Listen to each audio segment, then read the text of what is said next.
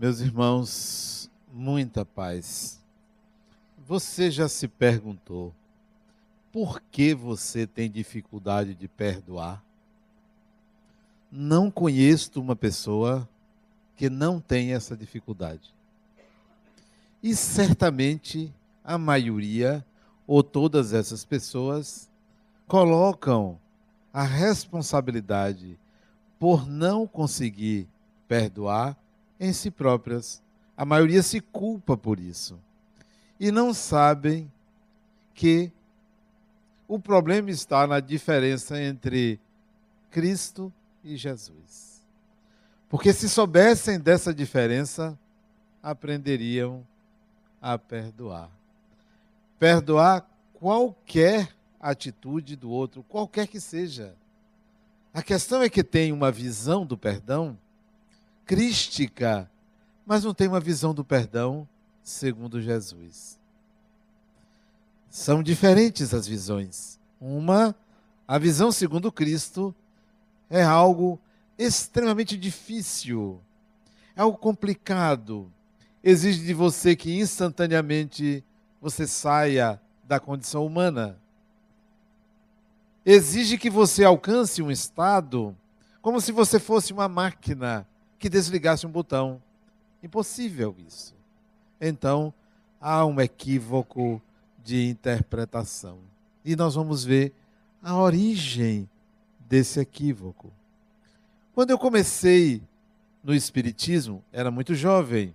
Já disse aqui, sempre tinha dificuldade de aceitar a figura de Jesus que me apresentavam. Uma figura um tanto quanto austera, exigente. Falavam de amor, mas ao mesmo tempo esse Jesus exigia transformações imediatas. Exigia que eu fosse quase que perfeito. Me culpava a todo tempo por não alcançar aquele comportamento ditado pelo Jesus que era pregado e ainda é. Há um equívoco exatamente nesse modelo nesse personagem que falam por aí, que andou lá pouco mais de dois mil anos na Galileia. Tem alguma coisa que não funciona legal. Não tem sentido, não tem razão. Não é possível que lá dois mil anos existiu tal pessoa com essas características, como se fosse uma estrela, um sol, como se fosse algo extremamente iluminado que cegaria qualquer pessoa, o que não é verdade. Transformou-se um indivíduo, uma pessoa, num personagem inatingível, inalcançável, quase que performático, como se fosse um sacerdote qualquer, como se fosse algo que estaria distanciado da condição humana. E isso eu não aceitava. Não falava de Jesus, não fazia palestras sobre Jesus. Passei alguns anos sem falar, até que um dia, creio que uns 10 anos depois de eu me tornar de fato espírita, já com mais ou quase 30 anos de idade, eu comecei a falar de Jesus, mas de uma forma muito tímida algo que não batia muito com as interpretações clássicas, com as informações que se falava sobre Jesus. E eu comecei a colocar Jesus no lugar dos palavrões. Foi essa maneira que eu considerei. Digo, peraí, eu não gostava, na minha época, de dar palavrão. Não era hábito meu. Mas como andava entre homens, e às vezes eu fazia por repetição, por imitação. Sabe uma coisa, eu não quero isso não. Eu vou botar Jesus no lugar. Toda vez que me vier na mente um palavrão, eu vou falar a palavra Jesus. Então, eu associei a ideia, melhor dizendo, a imagem de algo que eu não queria, a imagem de alguém que eu achava que poderia suportar que poderia entender, que poderia substituir de fato o sentimento ou a ideia. Então, quando me vinha à mente, eu colocava. Foi uma substituição fantástica, funcionou. Tudo, todas as vezes que eu não queria que alguma ideia viesse à minha mente, eu colocava Jesus. Isso eu comecei assim, porque não conseguia estabelecer uma ideia da pessoa. Ainda era um conceito, ainda era uma ideia, ainda era algo que se associava a uma potência, a um poder de eliminar todo o mal. Assim eu fiz. Até que mais tarde, já com mais de 35 anos, eu comecei a enxergar o, a pessoa de Jesus e não o Cristo. Via que o Cristo era aquele rei solar. Via que o Cristo era pregado como sendo o governador da terra. Certamente deixou alguém em seu lugar quando reencarnou para estar conosco, porque se você vai desempenhar uma função direta, você não pode governar. É como um presidente que viaja e deixa alguém no seu lugar. Então, se ele era o governador, pensava eu, ele deve ter deixado alguém no lugar quando ele reencarnou, alguém para governar, porque não dá para andar nas areias do lago de Genezaré e ao mesmo tempo governar um planeta. Então, eu questionava esse, esse Jesus Cristo achava improvável que fosse a mesma pessoa. Então, o Cristo que era pregado era muito exigente, muito grande, muito maior do que tudo, onisciente, onipotente, estaria em todos os lugares, seria capaz de tudo, desconcertaria qualquer pessoa. Então, vi que o Cristo foi criado pelas religiões ou pela religiosidade popular. Foi criado. Principalmente na figura de um indivíduo que foi tocado por ele e que, por conta da sua obstinação em perseguir, virou seu aliado, que foi Saulo de Tarso. Vi que ele escreveu um Jesus que ele não conheceu. Não conheceu que a primeira coisa que fez quando topou com ele foi derrubar ele do cavalo. Não foi passar a mão na cabeça, não foi dizer, meu irmãozinho, foi logo derrubar e cegar. Derrubar e cegar. Dar uma rasteira e cegar. Olha que caridade fantástica. Então, por conta de uma culpa muito grande, o jovem Saulo de Tarso vai escrever sobre Jesus que ele não conheceu, falando de Cristo e não de Jesus, porque não conheceu. Como você pode falar de uma coisa que você não conhece? É a mesma coisa dizer que você ama uma pessoa sem conhecer a pessoa. Ninguém ama sem conhecer. Se você diz que ama alguém que não conhece, isso é apaixonamento, isso é vontade, isso é desejo, isso é necessidade, isso é carência, não é amor porque só se ama o que se conhece, o que se convive. Então, ele falava de um Jesus chamando-o de Cristo sem ter conhecido a pessoa. Falava de uma imagem, de uma ideia forjada pela sua culpa, forjada porque ele perseguiu. Então ele falou de Cristo. E outro também que não conheceu Jesus, falou de Jesus, Lucas o evangelista, falou de Jesus. Só que chamou os seguidores de Jesus de cristãos. Porque todo mundo falava que ele era o Cristo, o Deus conosco, o iluminado.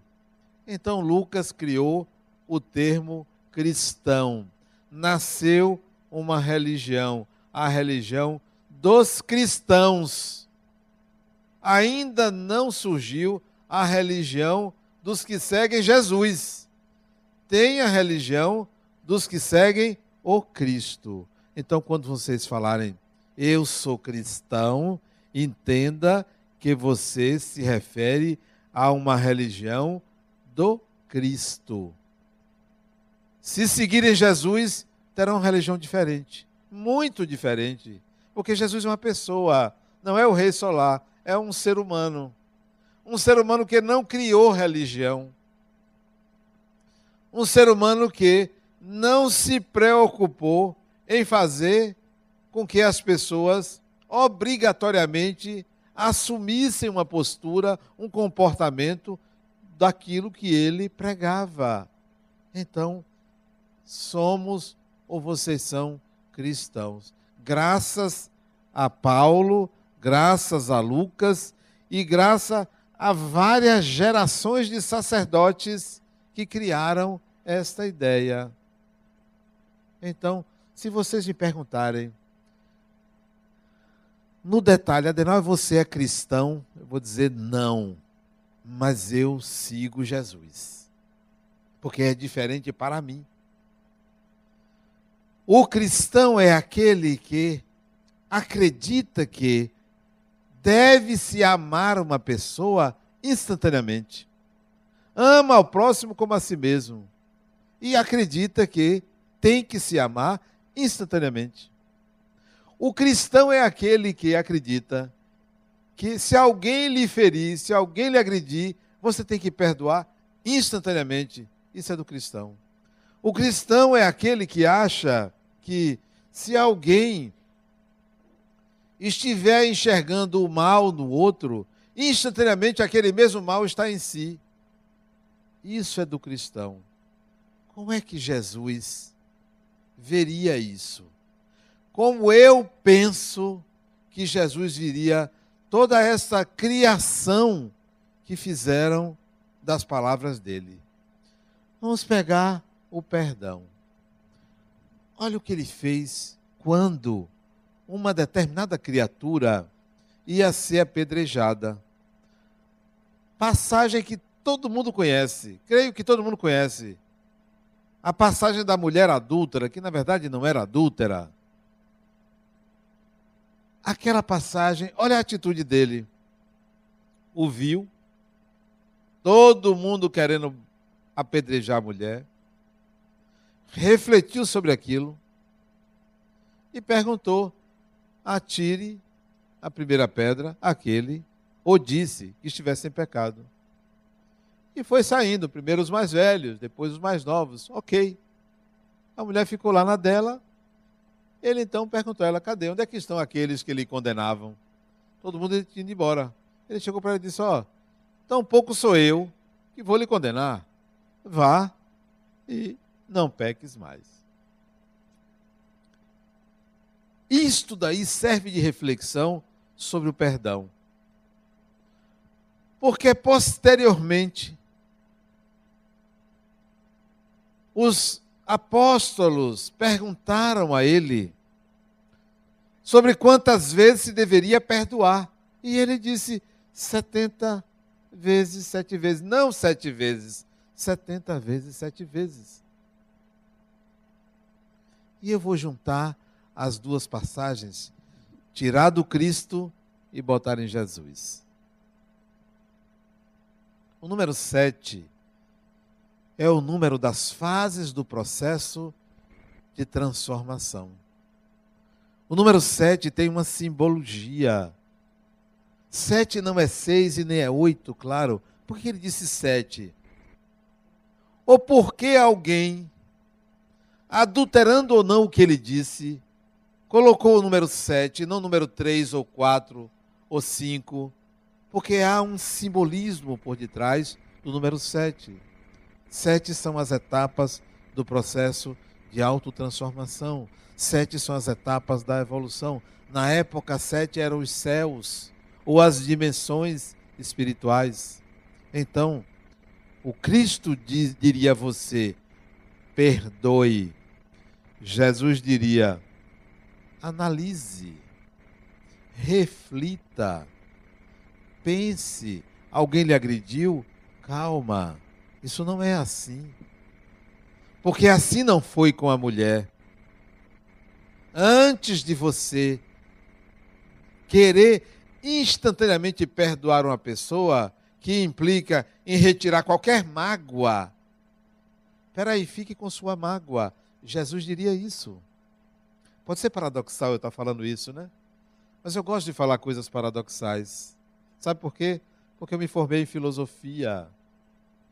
Eu tenho o hábito de gerar conhecimento, sem nenhuma vaidade, de discutir o saber instituído. Então, você tem uma mágoa, certamente tem. E não pense que mágoa é aquele desejo mortal de prejudicar uma pessoa, não. Mágoa é o não esquecimento de uma raiva guardada, é um incômodozinho no coração pela presença da pessoa, pelo pensamento sobre a pessoa, pela experiência relembrada. Isso é mágoa. Então, como resolver isso? Primeiro, pense assim: se alguém me feriu, eu devo entender as razões do outro. Entender. Por quê? Para que aquela pessoa agiu daquela maneira? Mas o detalhe, essa análise não pode ser julgadora. Não pode ser a pessoa está errada ou a pessoa está certa. Simplesmente o fato em si. O que é que fulano fez? Por que, que fulano me traiu? Por que, que fulano me roubou? Por que, que fulano me xingou? Por que, que fulano me bateu? Por que, que fulano é, bateu no meu carro? Roubou-me tal quantia? Por que, que fulano falou mal de mim? Quais as razões da pessoa? qual foi o fato. E isso, depois de um certo tempo, não perdoe na mesma hora, porque isso não é perdão. Tentar perdoar na mesma hora da agressão é engolir a seco e tossir, porque vai ter que tossir. É fazer algo que não é da sua natureza. É fazer de acordo com o que os cristãos queriam. O que Jesus quer é que você reflita. Então, o outro fez isso porque se sentiu talvez agredido. O outro fez isso porque eram os elementos que ele dispunha sobre mim. Porque ele interpretou o meu ato dessa ou daquela maneira. Ou porque ele até é uma pessoa que pensa dessa forma, que age dessa forma, é da natureza daquela pessoa. Então, eu vou estabelecer uma conexão racional sobre o comportamento do outro sem julgamento. Sem julgamento.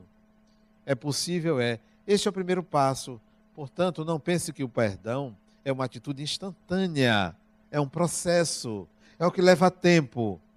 E pode levar um dia, dois dias, um mês, um ano. Leva tempo. Não tenha pressa, porque você precisa aprender com o perdão. O perdão não é uma exigência simplesmente de uma doutrina religiosa. O perdão é um processo que exige transformação pessoal. E a transformação não é o esquecimento, é alguma coisa que acontece entre a raiva e o esquecimento. E a gente vai ver o que, que acontece entre a raiva e o esquecimento. Então, em primeiro lugar, analise as razões do outro. Em segundo lugar, legitime sua raiva. Há que ter raiva. A raiva é humana, é uma emoção, ela acontece. Você jamais conseguirá dizer assim: eu vou ficar com raiva deste microfone, ou desta lâmpada, ou desta parede. Você terá que elaborar uma atitude do microfone, da lâmpada, da parede. A raiva só pode existir se houver algo que venha e lhe estimule as suas emoções. Então, legitime que você está com raiva. E tem pessoas que dizem: Não, eu não tenho raiva. Meu filho, então você é uma pedra. Você é o quê? Você tem que ter raiva, sim. Se você não tem raiva, é porque você saiu da condição humana. Então, não está encarnado nem desencarnado, já está num plano astral que saiu do humano. Tenha sua raiva, você foi mexido, você foi mexida, legitime sua raiva, é humana. Ah, mas são instintos animais. Quem aqui não passou pelo reino animal? Quem aqui não passou? Todos nós passamos. Qual é o espírito desencarnado humano hoje que não passou pela condição animal? então tem raiva. Jesus teve raiva. O Cristo, não. O Cristo não pode ter tido raiva. Uma vez eu perguntei a um espírita de carteirinha, fulano, e aquela época que Jesus açoitou no templo, chicoteou as pessoas com raiva. Não, aquilo ali está errado. Aquilo não pode. Só pode o que cabe no Cristo que as pessoas construíram. Mas para Jesus cabe, ele tinha raiva. Ele teve raiva. É humano, é um ser humano. Então, em segundo lugar, legitime sua emoção. Qual é a emoção que você está sentindo? A raiva. Mas a raiva por quê? Está associado a ciúme, que é outra emoção. Está associado à inveja? Está associado à perda de poder? Está associado a um certo sadismo? Está associado a um certo masoquismo? Legitime o que você sente. Não passe batido. Não diga assim, eu vou eliminar isso. Eu não quero ter raiva. De que forma você pode eliminar a raiva? Mude de pensamento. Não, você não elimina a raiva.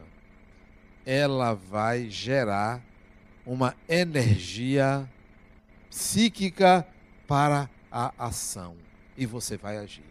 Então, em segundo lugar, diga para você mesmo: eu estou com raiva de fulano, de fulana. Eu tenho raiva. Eu tenho direito a ter raiva porque eu me senti agredido.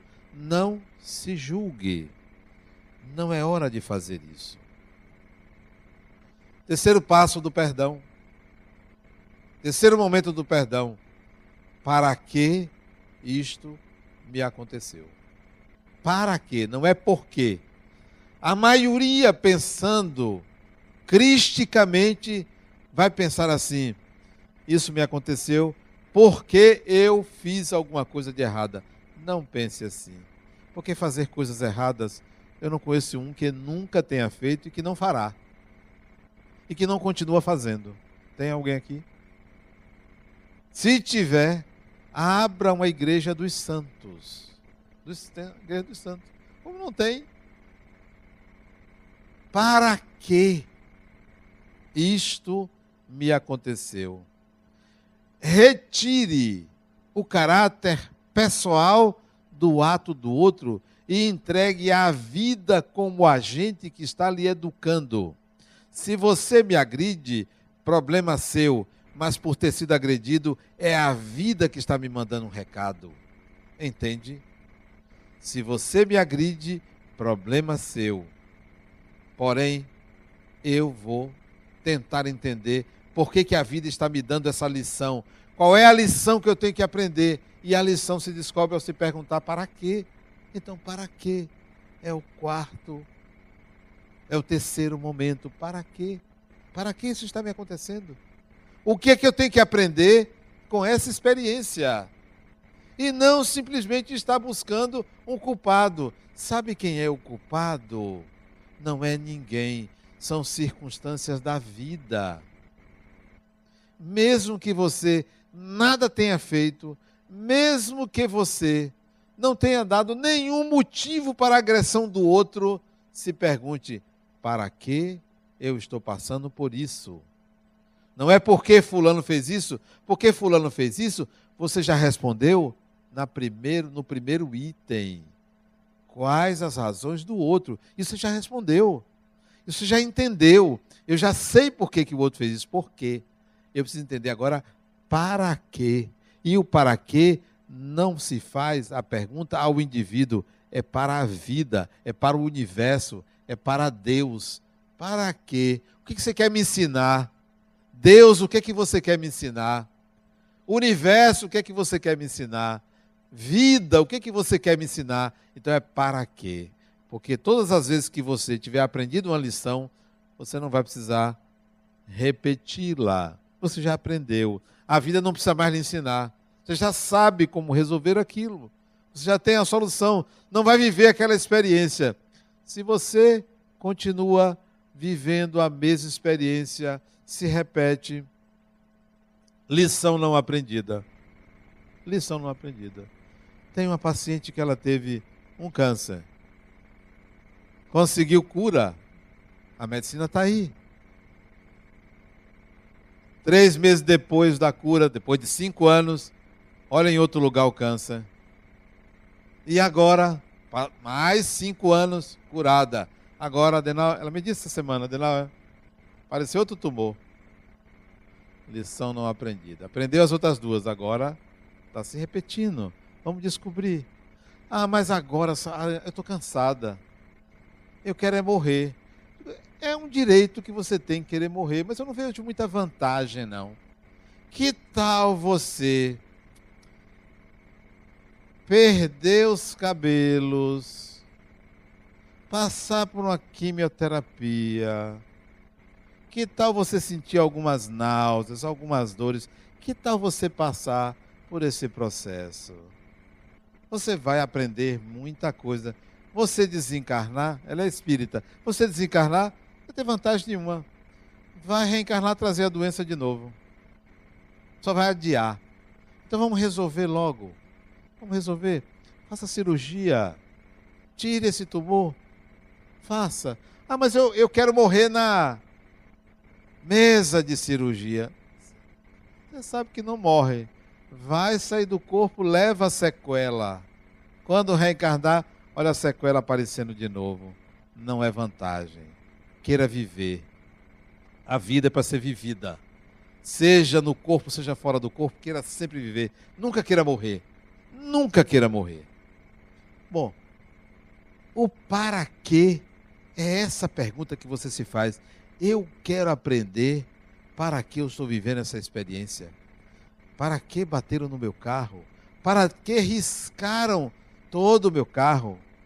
Para que eu morri afogado no meio de uma novela. Para quê? E não por quê. Para quê? Sempre deve ser essa pergunta. Antes de você dizer eu perdoo ou eu perdoei. Quarta etapa. Eduque o outro. Ah, dê uma lição no outro. Isso não é vingança. Dê uma lição. Quando possível. E se não for possível? Se não for possível, peça a Deus. Deus resolve. Eu sempre quero dar uma lição em quem me agride. Eu sempre quero educar quem me agride. Qual foi a lição que Jesus deu àquela mulher? O que, que ele disse a ela? Ele disse assim: vai embora? Vá e não faça mais. Isto é, ele buscou uma forma de educá-la. É esse tipo de educação a que me refiro. Não, você não vai continuar me batendo, não. Você não vai continuar me agredindo, não. Eu vou lhe dar uma lição. Para você aprender, não para você sofrer. Eu não quero que você sofra como eu sofri. Eu não quero que você passe pelo que eu passei. Eu quero que você aprenda a não mais fazer isto. Isso é educar o outro. Se vingar é dizer assim: você vai passar pelo que eu passei. Eu quero que você sinta o que eu senti. Eu não quero que ninguém sinta o que eu senti. Isso é um problema meu. Isso me pertence. Eu quero que você aprenda, porque se você aprender a não fazer mais isso, as pessoas não vão passar por esse tipo de lição. Deus vai ter que encontrar uma outra maneira de educar as pessoas que não seja pela agressão de alguém.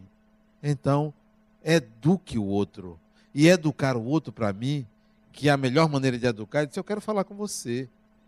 Você me fez isso. Qual a razão? O que eu lhe fiz?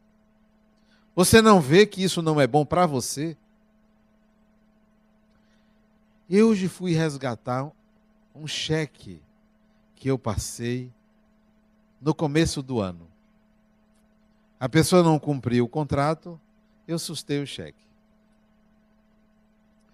E esse cheque viajou e alguém me botou na justiça para ter direito ao dinheiro. Aí eu liguei, soube disso ontem, fui acionado, liguei para quem me acionou. Eu disse, fulano, nós dois somos vítimas. Você que recebeu um cheque sem fundo, e aquele que eu passei o cheque que não me prestou o serviço. Somos vítimas, mas eu não gostaria que você passasse por isso. Eu quero lhe pagar. Aí fui lá, paguei ele, ele me devolveu o cheque. Ele ficou surpreso, né? Disse, não, você não tem nada a ver com isso. Quem tem a ver é quem não me prestou o serviço. Aí ele disse: Eu vou ligar para ele para comunicar que você está me pagando. Disse, Comunique, mas aproveite e diga a ele que toda vez que ele faz isso, ele dá trabalho às pessoas, deu trabalho a você, você teve que entrar na justiça, gastar dinheiro, e deu trabalho a mim de ter vindo aqui em Itinga, que eu nunca tinha ido, Itinga, e resgatar um cheque. E ele ligou para o sujeito, o sujeito agradeceu e foi lá. Pedi perdão, pedi desculpas. Eu disse: não, você não precisa ser perdoado.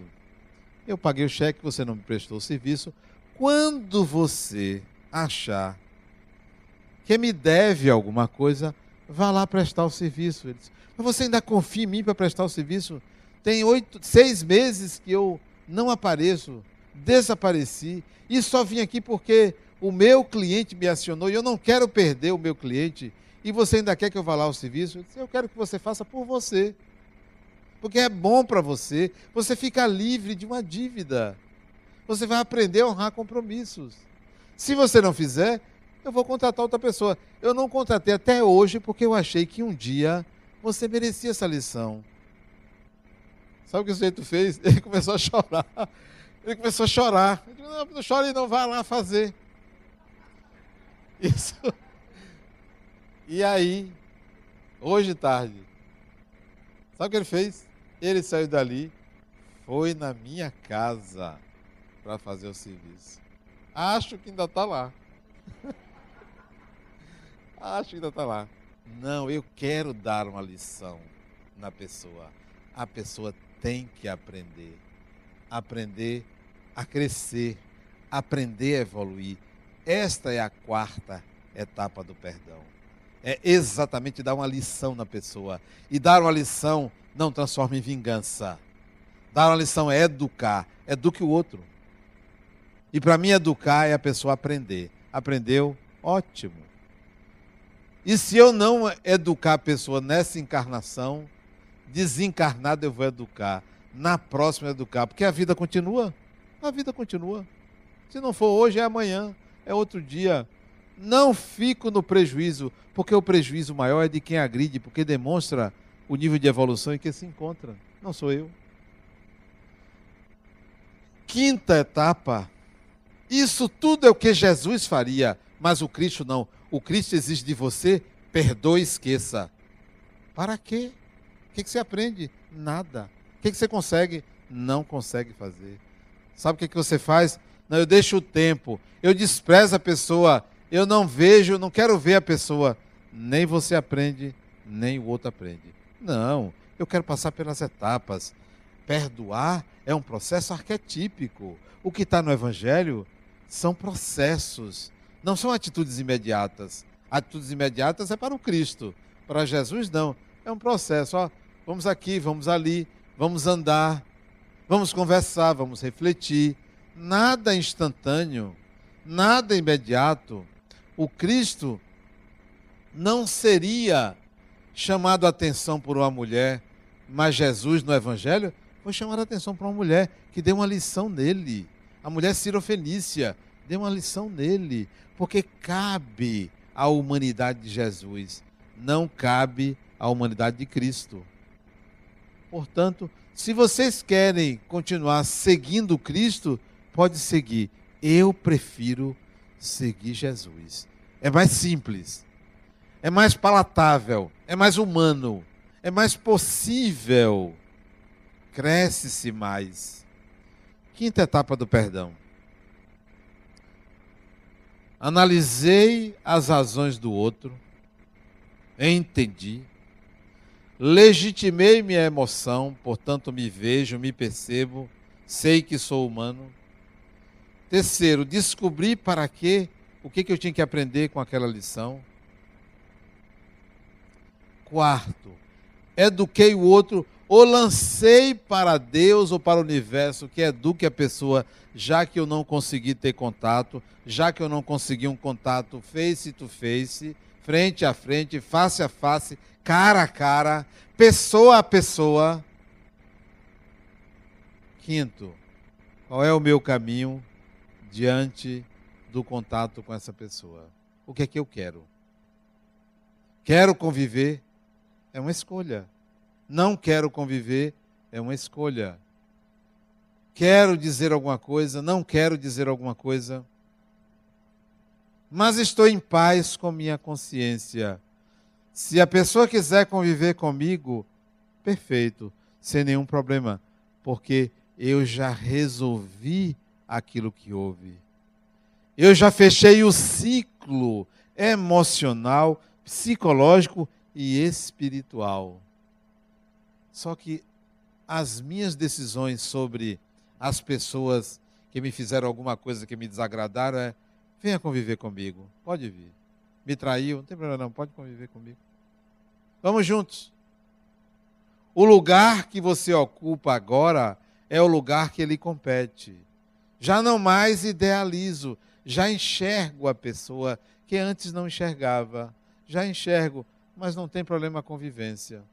Eu aprendi isso com a irmã minha. Ela teve quatro maridos. Acho que está no quinto ou no sexto, não tenho, não tenho certeza. Ou está no quarto, não sei, porque eu já vi com tanta gente. Eu acho isso uma qualidade excepcional. A pessoa ter essa flexibilidade, né? De conviver com diferentes parceiros. Fantástico isso. Um dia ela tinha separado do primeiro, do segundo e do terceiro. Estava de paquera com o quarto. E foi comemorar o aniversário dela, convidou todo mundo, todos eles. E eles foram para a mesma mesa. E ficaram conversando sobre quem? Sobre ela. E ela desfilando, feito uma rainha. Isso é que é fantástico. Que tal você fazer isso? Não tem problema que você não gostou de mim. Que você... e, e tem mais. Dos três, dois traíram ela. Dois, tem problema. Pensa que ela se vingou? Não se vingou, não. Mas ela entendeu. Entendeu. Então eu aprendi com ela a arte de conviver com quem não gosta de você, com quem não entende você, com quem agride você, com quem não é obrigado a amar você. Não mendigue afeto, não mendigue amor. Ninguém é obrigado a amar a ninguém. Ninguém é obrigado. Isso é um aprendizado, isso é uma conquista, isso é uma experiência no tempo. Então, Jesus me ensinou a perdoar. O Cristo, não. O Cristo me ensinou a uma exigência instantânea de perfeição. Isso eu não quero. Isso não é possível. Nem uma encarnação, nem em mil encarnações, porque a perfeição, como dizia o poeta, é uma meta a perfeição é também um arquétipo. Tudo que está no Evangelho, as lições de Jesus são lições de processos existenciais que se cristalizaram no tempo, que por força do cristianismo ficaram intocáveis. Se Jesus viesse hoje dizer alguma coisa, não diria amai-vos uns aos outros, não diria. Diriam assim, creio eu, aprendam a conviver, se relacionem, sejam humanos. Ah, mas amar, ok, vá tentando, vá. Para mim ele diria assim.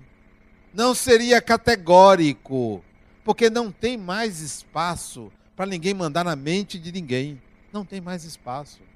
Acabou. Acabou aquela época em que via uma autoridade de cima e dizia assim para você: Ó, oh, você tem que ser isso. Acabou. Naquele tempo, anos atrás, se acreditava em anjo de guarda. Sabe que tem gente que ainda acredita que tem anjo de guarda? Tem gente que acredita. Que cada pessoa tem um anjo de guarda. Só pode ser um desocupado. Né? Para ficar ali, pagiando uma pessoa. Mas tem gente que acredita. Olha, eu vou fazer uma oração para o meu anjo de guarda. Eu sinto pena da pessoa desencarnada. Sinto pena, coitado. Vá ter trabalho assim longe. E tem gente que acredita. Adenal, você que acredita em anjo de guarda? Eu, não, eu acredito em salva-vidas, que está ali na hora de, do mar. Salva-vidas, acredito no policial, no bombeiro, que são pessoas que têm responsabilidades legais para isso. Mas um anjo de guarda é demais. Mas tem gente que acredita que desde o início do catolicismo se pensava assim: 8 bilhões de encarnados, 8 bilhões de desencarnados desocupados que não tem o que fazer, fica pageando um bando de criança ali para ver se resolve. Eu vou pedir a meu anjo de guarda que passe no concurso. Eu, eu, se eu fosse anjo de guarda de alguém, eu mandava perder, vai estudar. Ora, dá trabalho aos outros. Não, eu vou pedir a Deus. Transformaram Deus num, num poço sem fundo. Nós criamos teorias e cristalizamos. Não, eu não quero anjo de guarda. Eu quero parceiros desencarnados. O Cristo exige anjo de guarda, exige que você seja fiel. Jesus exige parceiros, ó. Nem exige parceiros espirituais. Criaturas que se sintonizam em determinado momento, se têm afinidade, então vamos juntos. Me aconselhe aqui, me aconselhe ali, mas não espere que eu siga. Até para as coisas erradas, você tem que ter um bom parceiro espiritual para fazer bem feito o que é errado. Porque tem gente que é tão inferior que até o mal faz errado, não sabe fazer. Tudo que você quiser, faça bem feito, até o que você acha que é mal. Não, são ideias ultrapassadas, que não são de Jesus. Vejo Jesus como um amigo, embora Talvez ele seja mais amigo meu do que eu dele. Vejo como um sábio. Vejo como um espírito superior. Vejo como um espírito evoluído, mas não como Cristo. O Cristo pertence à religião tradicional. O Cristo pertence ao cristianismo. O Cristo pertence a um ideal de pessoa que não é você, não sou eu. Jesus pertence ao ser humano. Quando você se perguntar assim, o que é que Jesus faria no meu lugar nesse momento? Não faça essa pergunta. Porque você está acostumada a, acostumado a ver Jesus como Cristo. Então você vai exigir uma tolerância infinita. Não vai ter direito a se indignar. Não vai ter direito a se indignar. Não é o que Jesus faria se estivesse no meu lugar, porque o Jesus que você tem em mente é o judeu, o galileu. O que você está vivendo agora não acontecia naquela época. Quando ele viveu situações vexatórias, ele teve o jeito dele de fazer. Hoje você deve perguntar assim: O que é que eu gostaria de viver nesse momento. Mas esse eu não é o eu idealizado, é a pessoa que você é, é o indivíduo que você é, é o ser humano que você é. Adenal, o que é que você deve fazer nesse momento, segundo o eu que você é? Seja você mesmo, porque é muito difícil você ser você mesmo. Você anda lutando para ser uma performance. Você anda lutando para ser uma pessoa que você não é. Você anda lutando para ser uma pessoa crística. Uma pessoa altamente evoluída. Quem? Você? Altamente evoluído? Não é, nem precisa ser. Seja você. Seja simplesmente humano. Mas tem um detalhe. O que, é que vocês estão buscando? Evolução espiritual? É? Não deixe de ser humano, mas tem outra coisa que você também não pode deixar de ser. Não pode deixar de ser. Esta água é água carbonizada porque eu não bebo água comum há muitos anos. Ou suco ou água com gás. Há muitos anos. A água enferruja minha garganta. esta água é uma simples água. Mas se eu fosse dar a você esta água para que ela lhe curasse, você deve fluidificar a água, né? Você pediria um espírito ou aos espíritos que fluidifiquem a água, que dê propriedades curativas a essa água para aquela pessoa. Vamos mudar essa ideia? Sabe como é que eu faço? Eu quero dar propriedades curativas a essa água. Dê você propriedades curativas a essa água, porque você é espírito. Porque você tem a capacidade de curar. Que tal, ao lado de se humanizar, você se sentir espírito capaz de, não só de curar, capaz de sintonizar com a dimensão espiritual e não evocar os espíritos para que ele faça algo que você pode fazer. Então, quer buscar a transcendência? Seja transcendente, você. Você. Ah, mas eu sou pecador. E daí? E daí? Qual é o conceito de pecado que você tem? Você é humano, mas é espírito. Então, que tal você começar a ter uma vida espiritual na matéria? Dizem que nós somos seres espirituais vivendo uma experiência material. Não. Dizem que nós somos seres materiais, às vezes vivendo a experiência espiritual. Não.